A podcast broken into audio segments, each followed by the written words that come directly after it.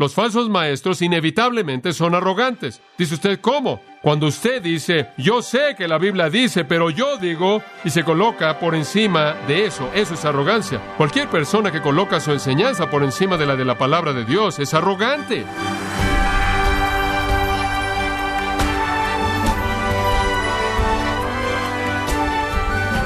Nos da mucho gusto que nos acompañe en este su programa, gracias a vosotros, con el pastor John MacArthur. A lo largo de la historia, epidemias como la peste bubónica, el SIDA, la malaria, entre otras, han arrasado con grandes poblaciones. Sin embargo, algo aún más peligroso y mortal que cualquiera de estas pestes y enfermedades ha sido la plaga de falsas enseñanzas en la Iglesia a través de la historia. Pero ¿cómo podemos diagnosticar y enfrentar la falsa doctrina en la Iglesia? Bueno, el día de hoy, el pastor John MacArthur, en la voz del pastor Luis Contreras, nos enseñará algunas características que se encuentran en toda la falsa doctrina en la serie Evitando engañadores espirituales en gracia a vosotros. Abramos nuestras Biblias de regreso a nuestro estudio de Primera de Timoteo. Nos encontramos en el sexto y último capítulo de esta epístola, versículos 3, 4 y 5. Conforme Pablo lleva esta maravillosa epístola a una conclusión, él concluye con algunas de las cosas que están en su corazón y una de ellas en esta sección está en los versículos 3 al 5 que tiene que ver con los falsos maestros. En esta sección en particular, Pablo usa terminología tomada del campo médico. Él usa terminología relacionada a la salud y la enfermedad para describir a los falsos maestros, y entonces he escogido el título para el mensaje, La patología de los falsos maestros. La patología de los falsos maestros. El diccionario define la patología como el estudio de la naturaleza y el curso de la enfermedad. Una definición son las desviaciones de lo normal que caracterizan a una enfermedad. Ahora, cuando usted está hablando acerca de la patología, está hablando de los elementos de anormalidad que crean una enfermedad. La enseñanza falsa es una enfermedad mortal y tiene una patología observable y es presentada para nosotros por el apóstol en este pasaje. Ahora, él ya nos ha advertido acerca de la enseñanza falsa en el capítulo 1, versículos 3 al 7, también en el capítulo 1, versículos 18 al 20, también en el capítulo 4, versículos 1 al 5, y va a hablar un poco más de esto en el capítulo 6, versículos 20 al 21, conforme cierra la epístola. Él entonces ha hablado y continuará hablando de ello, pero él aquí entra con mayor profundidad a la patología de los falsos maestros. En otras palabras, las desviaciones internas del estado normal espiritual que caracterizan a la enfermedad con la que ellos infectan a la gente. Nuestra sociedad ha llegado a estar muy consciente de la patología de la enfermedad, particularmente en referencia a una enfermedad mortal, síndrome de inmunodeficiencia adquirida. Y todos estamos muy, muy conscientes de la realidad y el desastre potencial de esa enfermedad, las consecuencias terribles que se ven en el cuerpo físico y la muerte horrenda y trágica que trae, Estamos muy conscientes, creo yo, en la actualidad, de algo de la patología de esta enfermedad. Algunas de las desviaciones de la condición normal que ocurren en una persona que tiene SIDA, que hace que esa persona sea incapaz de pelear contra cualquier otra enfermedad invasora y por lo tanto muera una muerte terrible. Y creo que la gente tiene miedo. Permítame dejar de hablar acerca del SIDA por un momento y cambiar de tema y traerlo a este texto. Por muy mortal que sea el SIDA, por muy destructivo que sea su potencial, no creo que ni siquiera se acerque a la mortandad de la enseñanza falsa, porque la enseñanza falsa condena almas. El SIDA mata cuerpos. He conocido dos personas que murieron con SIDA, quienes antes de su muerte se entregaron a Jesucristo como su Señor y Salvador. El SIDA mató su cuerpo, pero no mató su alma. La enseñanza falsa condena el alma, la enseñanza falsa destruye el alma. Es mucho más mortal que el SIDA, y sin embargo, me parece que aunque el mundo está muy preocupado por cómo detener el SIDA, la iglesia está muy poco preocupada por cómo enfrentar la enseñanza falsa. Y en el nombre del amor, algún tipo de amor que la Biblia no enseña, queremos ser tan tolerantes como sea posible de toda persona y de todo lo que se enseña. Para ayudarnos a entender la patología de la mortandad de la enseñanza falsa, Vamos a ver los versículos 3 al 5. Y Pablo aquí presenta ciertas características patológicas de los falsos maestros. No son cosas que no conocemos, quizás ni siquiera son nuevas para usted, pero son presentadas de una manera que son un recordatorio muy útil para nosotros. Y permítame tan solo decir antes de que veamos el texto, que una de las funciones que un pastor tiene, una de las funciones que cualquier maestro de la Biblia o líder espiritual tiene, es que debe advertir. No es solo suficiente siempre ser positivo y siempre estar tratando de hacer que la gente vea el lado bueno de todo. Hay un área que es absolutamente esencial del ministerio con respecto a advertir a la gente de la enseñanza falsa. Resuena a lo largo del Nuevo Testamento entero como también en el Antiguo Testamento, porque Dios sabe que su pueblo, si no está preparado, puede ser arrastrado por la falsa enseñanza y algunas personas que son víctimas de eso, nunca habiendo abrazado la verdad, van a ser condenadas para siempre bajo la ilusión de que han encontrado la verdad. Y entonces se nos recuerda de nuevo en esta porción de la seriedad, de la necesidad de advertir, así como Pablo advierte a Timoteo, y alienta a Timoteo a advertir a la iglesia en Éfeso, en la cual Timoteo está ministrando. Ahora comenzamos al principio aquí en el versículo 3, y lo haremos al ver la marca de los falsos maestros la marca que podemos identificar en los falsos maestros. ¿Qué es lo que los caracteriza? Si estamos buscando una especie de característica patológica de diagnóstico, ¿qué es lo que encontramos en los falsos maestros que nos capacita para percibir que de hecho poseen una enfermedad mortal? Bueno, el versículo 3 comienza.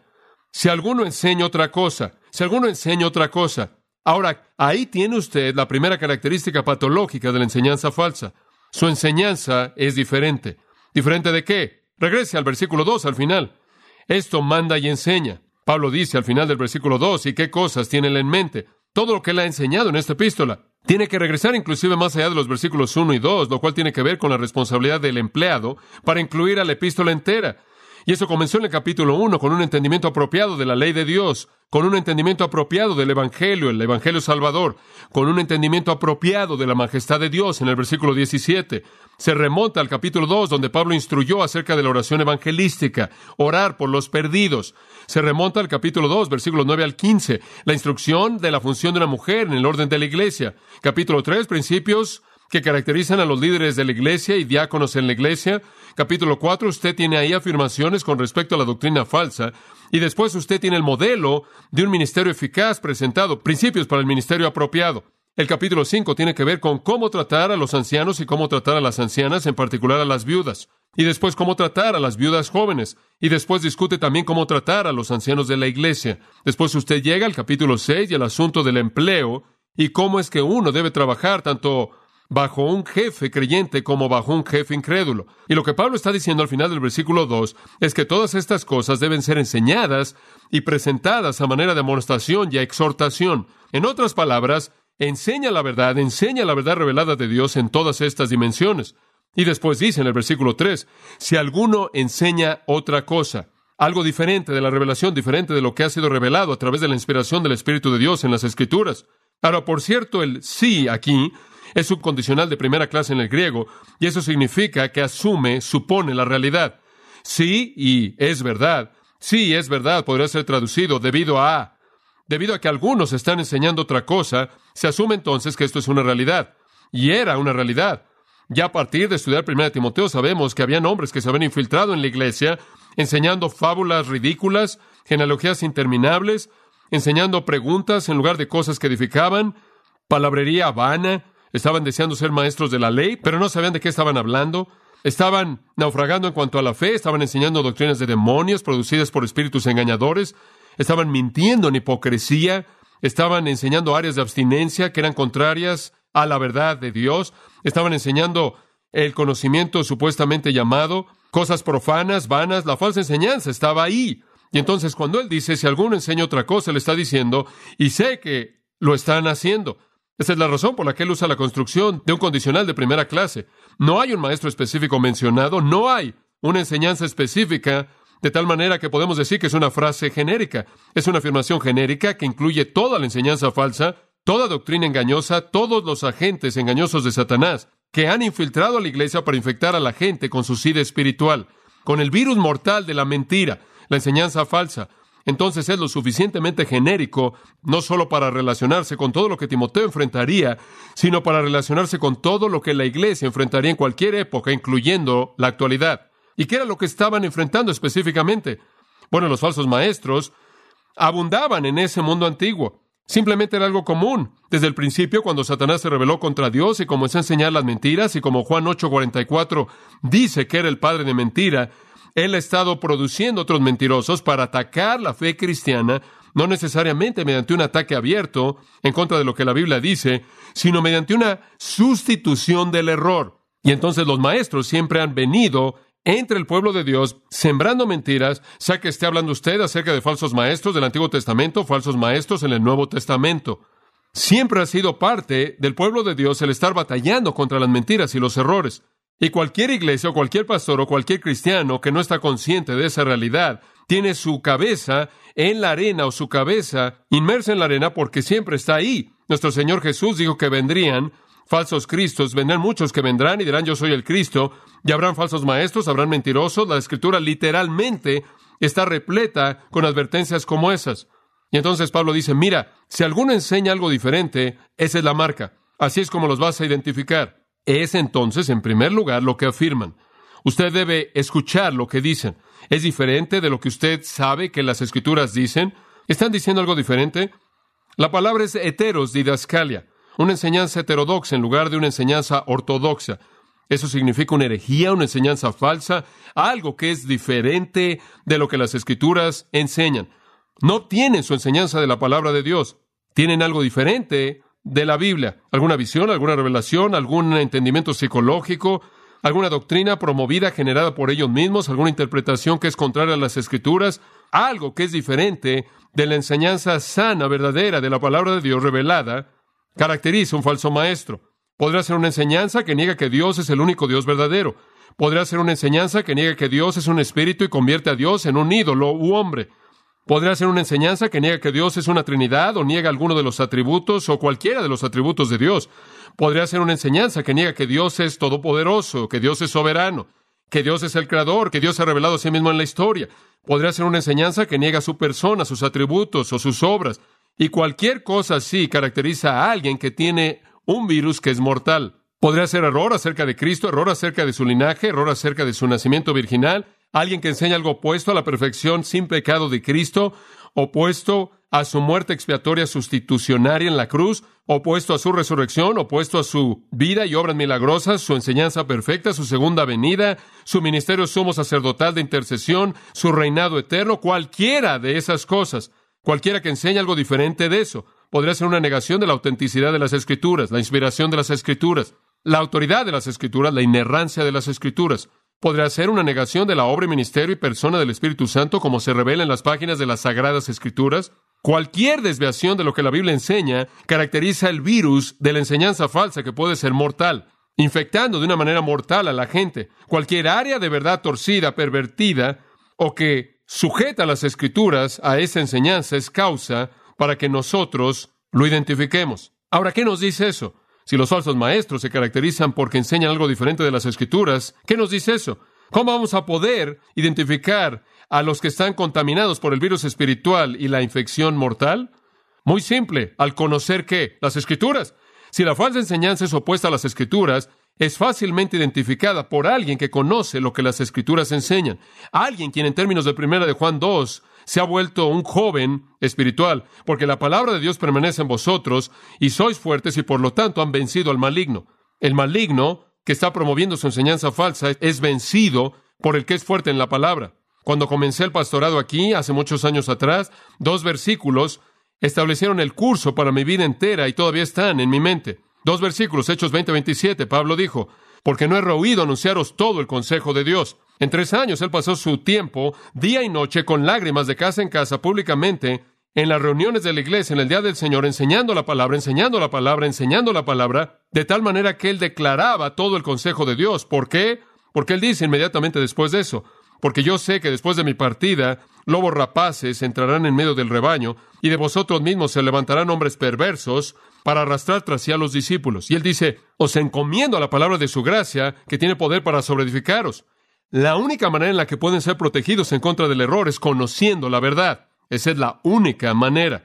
Viene con lo que Padre llama herejías destructoras, condenadoras, vienen con lo que Juan se refiere a espíritus engañadores que no deben ser creídos, y enseñan sus mentiras hipócritas, como Pablo los llama en esta misma epístola, y el, la gente que los reconoce son las personas que conocen la palabra de Dios.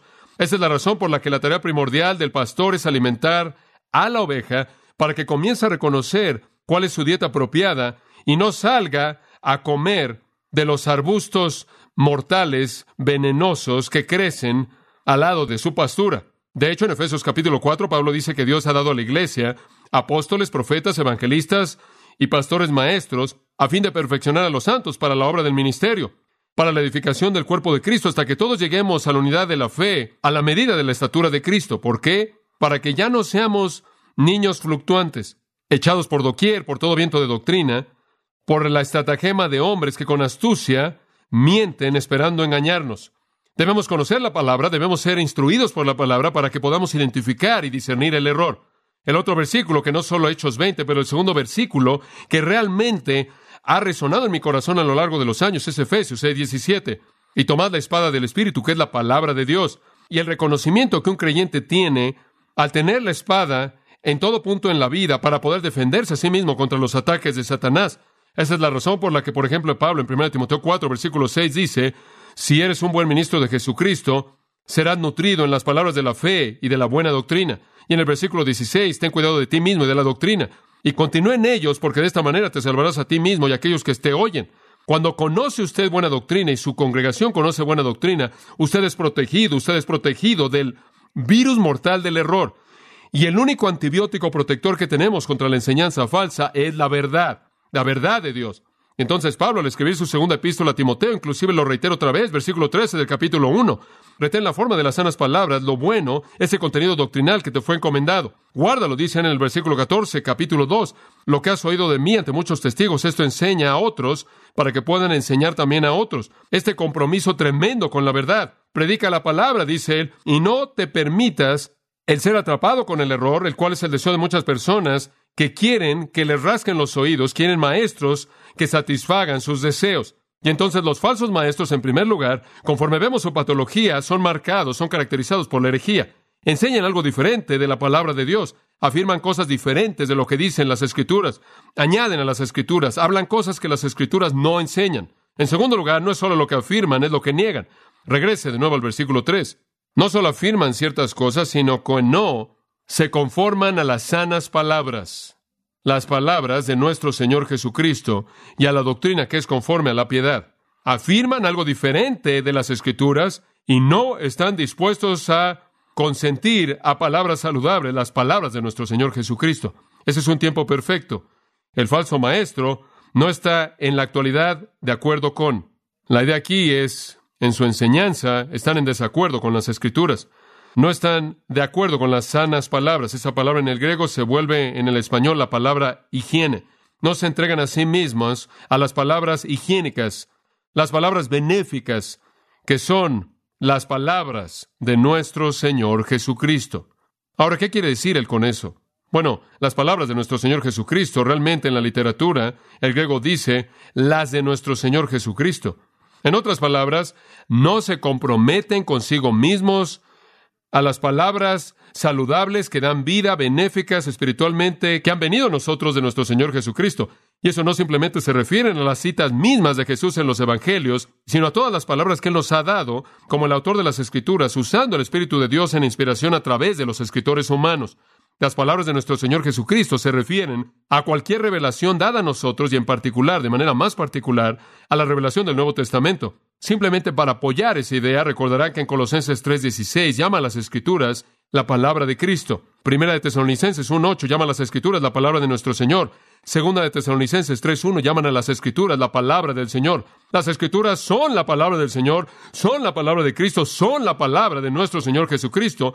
Entonces, lo que él está diciendo, en primer lugar, afirman cosas que son diferentes de las escrituras. En segundo lugar, niegan cosas en las escrituras. Así es como usted los identifica. Así es como usted los puede identificar. No aceptan ciertas cosas enseñadas en la palabra de Dios y añaden cosas a la palabra de Dios. Son las escrituras las que proveen la enseñanza saludable. Pedro dice, como niños recién nacidos, desead la leche espiritual no adulterada para que por ella crezcáis. Es aquello que nos hace crecer. Pero estas personas, literalmente el griego dice, No están prestando atención al mensaje espiritualmente saludable que viene de nuestro Señor Jesucristo. No están comprometidos con las escrituras. Los falsos maestros van a estar por todos lados, podrán hablar de Jesús, pueden hablar de Dios, pero el corazón de su ministerio no será la palabra de Dios. Añaden a eso y le quitan a eso. Y entonces afirman cosas diferentes de las escrituras y no consienten con lo que está en las escrituras puedes identificarlos. Las escrituras es el principio y el final de la revelación de Dios y todo lo que debemos enseñar está contenido dentro de sus páginas. Además, él añade, al final del versículo 3, que no solo no están consintiendo las palabras sanas, las palabras de nuestro Señor Jesucristo, sino que por lo tanto no están consintiendo con la doctrina o enseñanza que es conforme a la piedad o que está relacionada con la piedad, o que está ligada, catá, a la piedad. ¿Qué significa eso? Eso significa que la prueba definitiva, escuche esto, la prueba definitiva de una enseñanza es que si produce qué? Piedad. Esa es la prueba definitiva. Añadirán a las escrituras, negarán las escrituras, y también debido a la ausencia de la verdad escritural, van a producir una vida que carece de piedad. La prueba definitiva de la verdad es una piedad consecuente. No están de acuerdo con la enseñanza que se relaciona con la piedad. La verdad siempre resulta en la piedad cuando es aplicada. La palabra de Dios va a producir una conducta espiritualmente saludable. La palabra de Dios va a traer la verdad en una vida que resulta en piedad. Esa es la razón por la que el 4.7 de 1 Timoteo dice, ejercítate para la piedad, ejercítate para la piedad. Ahora escuche, el error nunca puede producir piedad. ¿Qué queremos decir con piedad? Reverencia, piedad, pero simplemente ser como Dios, ser como Cristo. La enseñanza falsa, la herejía, el error no pueden producir semejanza a Cristo. Solo la verdad de Dios puede hacer eso. Solo la palabra puede producir piedad. Vivir en santidad, vivir en reverencia, vivir en semejanza a Dios, vivir en semejanza a Cristo es el fruto de la verdad. Entonces la prueba definitiva de la enseñanza de un maestro es ver su propia vida. Jesús lo dijo en Mateo 7, hablando de los falsos maestros que vienen como lobos vestidos de ovejas. Él dijo, ¿por sus qué? Por sus frutos los conoceréis, por sus frutos los conoceréis. Ve el producto de su vida, vea su conducta, ¿Disfrutan la impiedad como Pedro dice que lo hacen? ¿Están entregados a la lujuria presuntuosa, obstinada, como Pedro también lo dice, segunda Pedro 2, en tantas palabras? ¿Están entregados a una vida pecaminosa? ¿Están orientados al orgullo? Cuando los ve, y los ve preocupados por el prestigio y el reconocimiento y el poder y la popularidad, ya cierta soltura sexual en su conducta, están centrados en sí mismos, buscan gratificarse a sí mismos. Si es así, esas son las cosas que no producen la verdad, sino que producen las mentiras. Vea su credo, escuchen lo que dicen. Están llamando al arrepentimiento, están llamando a la santidad, están llamando a la semejanza a Dios y a la semejanza a Cristo, están diciéndole a la gente que abandone su egoísmo, están llamando un quebrantamiento por el pecado, o están enseñando enseñanzas que se acomodan a la mente carnal y alimentan la naturaleza caída del hombre. Esa es la pregunta. Y entonces cuando usted busca marcas que identifican la patología de los falsos maestros, en primer lugar dicen cosas diferentes a las escrituras, en segundo lugar niegan lo que las escrituras dicen y en tercer lugar, lo que enseñan no produce piedad. Así es como usted los identifica.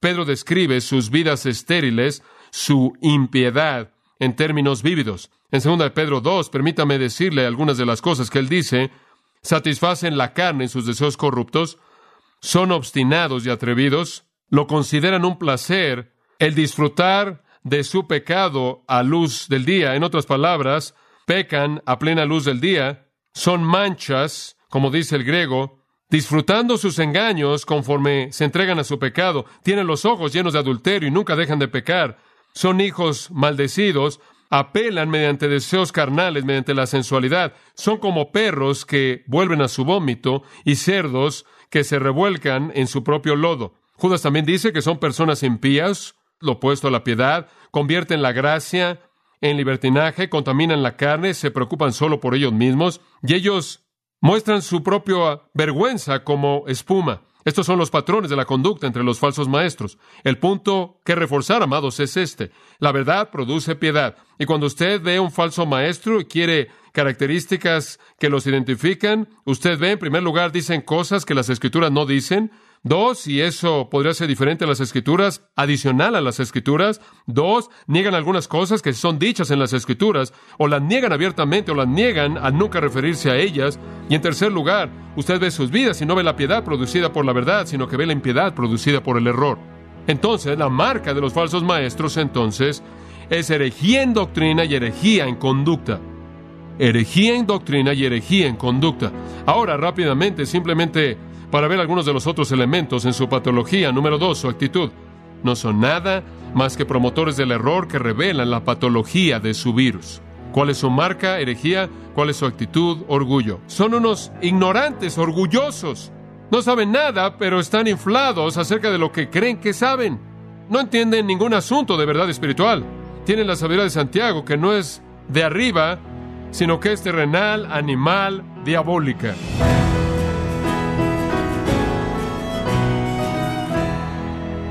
De esta manera el pastor John MacArthur nos enseñó que cada líder en la iglesia debe ser un patólogo espiritual, capaz de discernir los problemas de la salud espiritual en la iglesia.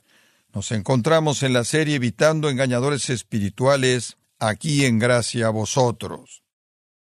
Grace Community Church ha organizado la Conferencia Expositores 2023 en español el viernes 15 y sábado 16 de septiembre en Son Valley, California.